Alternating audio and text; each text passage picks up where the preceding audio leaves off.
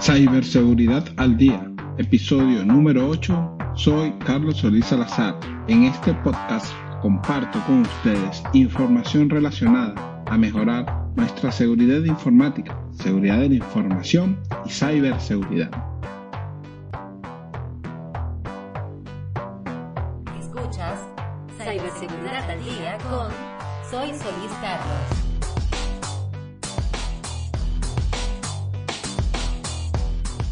Hoy vamos a hablar de Standard Note, un gestor de aplicaciones seguro y minimalista. Hoy en día todos o casi todos tenemos un teléfono inteligente y en una época en la que queremos todo sincronizado, que sea multiplataforma y que sea seguro. Esto hace, o hace un poco difícil encontrar algo que cumpla con nuestras expectativas y la cosa se complica aún más cuando queremos, queremos escoger una y solo una aplicación para tomar y gestionar nuestras notas, ya que como sabemos existe una amplia gama de opciones como Google Note, Evernote, las notas de iPhone para aquellos que tienen iPhone y paren de contar. Pero como sabrás, esto es un blog de ciberseguridad y debo hablarte de cosas relacionadas a este mundo. En lo referente a las aplicaciones de tomar notas, hay para todos los gustos. Unas son más complejas, otras más sencillas, unas con WYSIWYG, otras con Markdown y otras de texto plano. Pero, ¿qué pasa con nuestra privacidad? ¿Cómo protegemos la información que tenemos en el gestor de notas? Muchos de estos gestores, con tan solo usar un sniffer de red, pueden adquirir las notas. Otros tal vez protejan la transmisión, pero su base de datos local está en texto plano o en una base de datos fácil de acceder. O que con solo ya abrir la aplicación una vez instalada en nuestra máquina, ya se tiene acceso a todas las notas. Y si por casualidad existe una aplicación que tiene estas características de seguridad, entonces las que hemos encontrado tienen precios considerables. En resumen, nada de privacidad para nuestras notas. Yo creo que eso es porque como son aplicaciones tan sencillas, no les interesa a nadie desarrollar estas aplicaciones con niveles de seguridad decentes. Ahora es cuando yo les presento Standard Note, una opción multiplataforma, Windows, Linux, Mac, Android, iOS eh, e inclusive una aplicación web, minimalista y longeva. Ahora hablamos de eso. En software libre y mucho y lo mejor es muy segura. ¿Quieres más? Eh, eh, está como difícil. Entonces vamos a describir cada uno de estos tópicos que, de sus características lo multiplataforma. Al ser multiplataforma, nos quita esos dolores de cabeza de tener varias aplicaciones para tomar notas. Como le decía, si tengo el Google Notes porque tengo mi Android, excelente, pero si también tengo otro teléfono que sea un iPhone, se complica y si tengo un iPhone y uso las notas de iPhone, solo sirve para iPhone y Mac. Si tengo otro dispositivo, tengo un PC, no puedo sincronizarla, se nos enreda el papagayo, como decimos por aquí. Pero esta es multiplataforma, está disponible para todas las plataformas o las más usadas, entiéndase Windows, Linux, Mac, iOS y Android. Y si por casualidad yo estoy usando, no sé, BSD, bueno, siempre podemos utilizar la versión web. Minimalista. En las notas del episodio, en el blog, en CAD08 de ciberseguridad al día. CAD08 encontrarás las notas del episodio en soysoliscarlos.com. CAD08. Eh, encontrarás la nota del episodio y ahí verás una imagen de cómo es la interfaz en cierta forma de que tiene Standard Note. Es una interfaz bastante sencilla, tiene suficientes eh, eh, funciones como para gestionar las notas rápido y fácilmente porque te, te permite añadir infinitas etiquetas para que organices tus notas y también tiene un pequeño buscador donde vas escribiendo y él te consigue las notas que tienen esas palabras clave. Longevo. Bueno, es porque, y esto cuando leí esta característica en su página tuve que leer más para saber a qué querían referirse. Y básicamente es porque ellos dicen que su aplicación eh, sobrevivirá hasta un apocalipsis. Debido a que no son fanáticos de la complejidad, dicen que no solo odian la complejidad, sino que la detestan, que entre más compleja sea, sea el código, crea más problemas para los usuarios, introduce errores, disminuye el rendimiento y que es caro, que la simplicidad es el único, el único futuro que, ellos ven. Dicen que no a, solicitudes de características. Dicen que adoran a sus clientes, que harían cualquier cosa por ellos, pero que no lo harán todos. los usuarios usan esta aplicación porque es un software en el que pueden confiar y su trabajo es encontrar características que cumplan con ese estándar. Y todo aquello que, que pueden excluir lo excluyen. Dicen que la mejor actualización es la que no se hizo desde su punto de vista. Claro, si es una actualización de seguridad, obviamente la van a hacer, pero ellos se refieren a actualizaciones de mejorar funcionalidades, por ejemplo. Ellos tienen una frase que muy, muy interesante que dicen las campanas y los silbidos son para son del trabajo de otras personas. Y es que decir que no en esta cultura hoy en día hace todo más complicado. Pero ellos tienen un programa de extensiones donde le permiten a cualquier desarrollador competente crear y vender, si así lo desea, sus propios complementos a la plataforma. Personalmente creo que este programa de longevidad la necesitan muchos, pero muchos programas que empezaron como buenos proyectos y terminaron siendo unos Frankenstein y perdieron su esencia.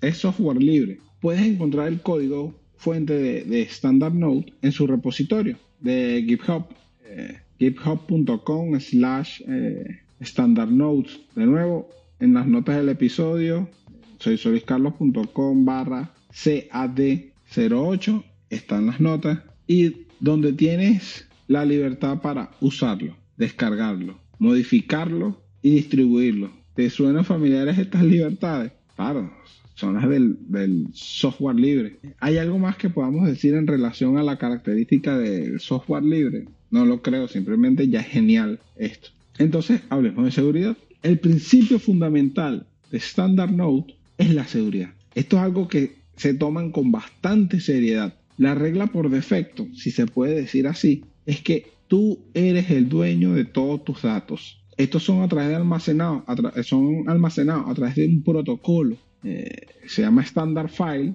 standardfile.org, ven toda la información de este protocolo.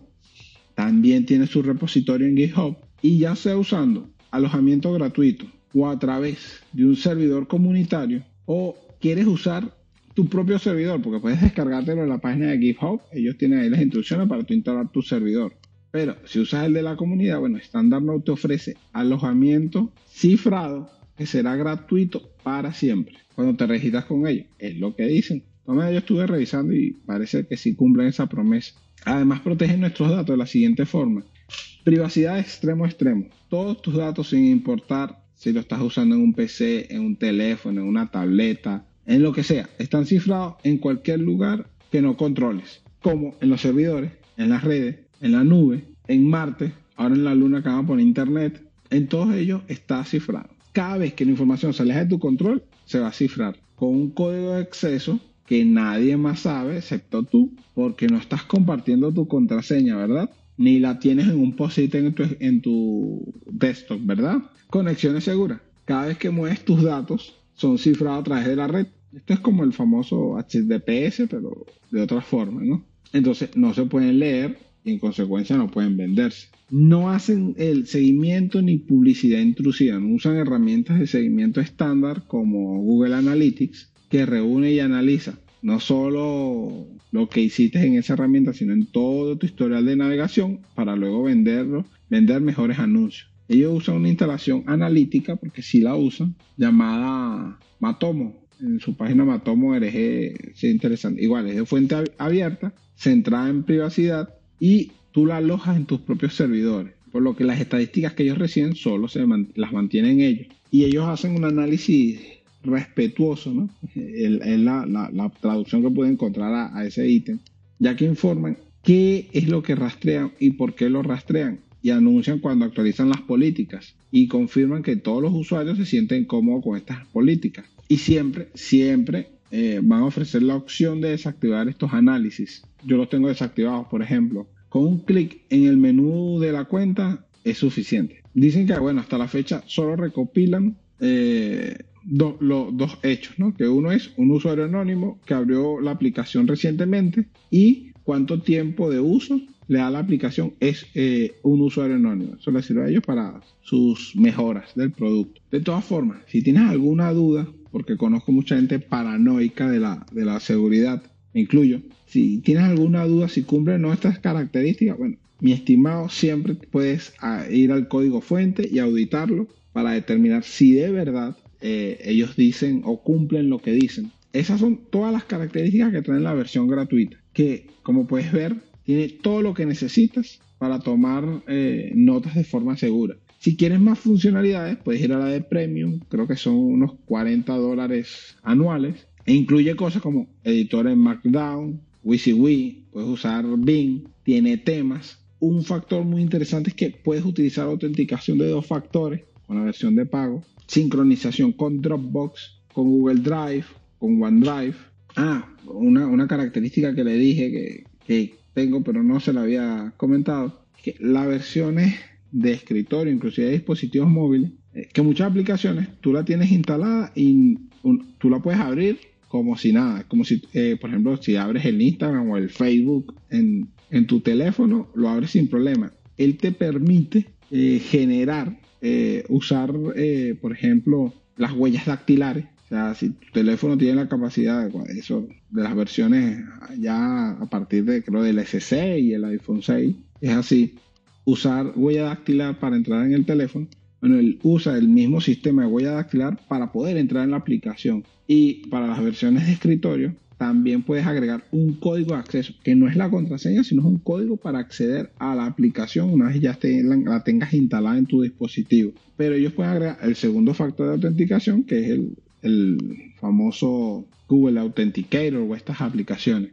Yo tengo rato utilizándolo, me parece bastante ligero y minimalista, algo que extraño de Evernote, pero lo mejor que él tiene es que es bastante seguro. Te invito a instalarlo en tu dispositivo porque lo puedes instalar en cualquiera, no seas vago, y empezar a usarlo. Es gratis, tampoco hay excusa para los tacaños. Y aunque te tome un poco de tiempo, la migración desde tu antigua aplicación de gestión de notas, hazlo, de verdad hazlo, es interesante.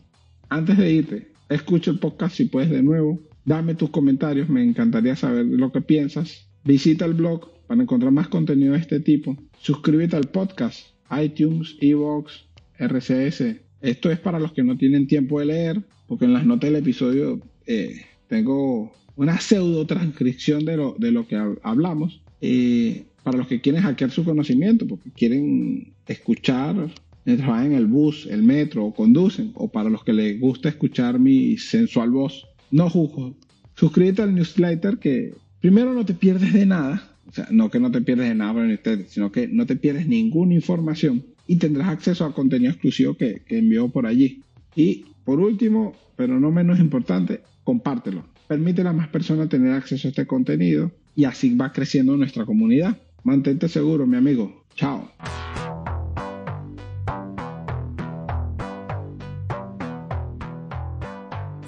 Ciberseguridad al día con Soy Solís Carlos.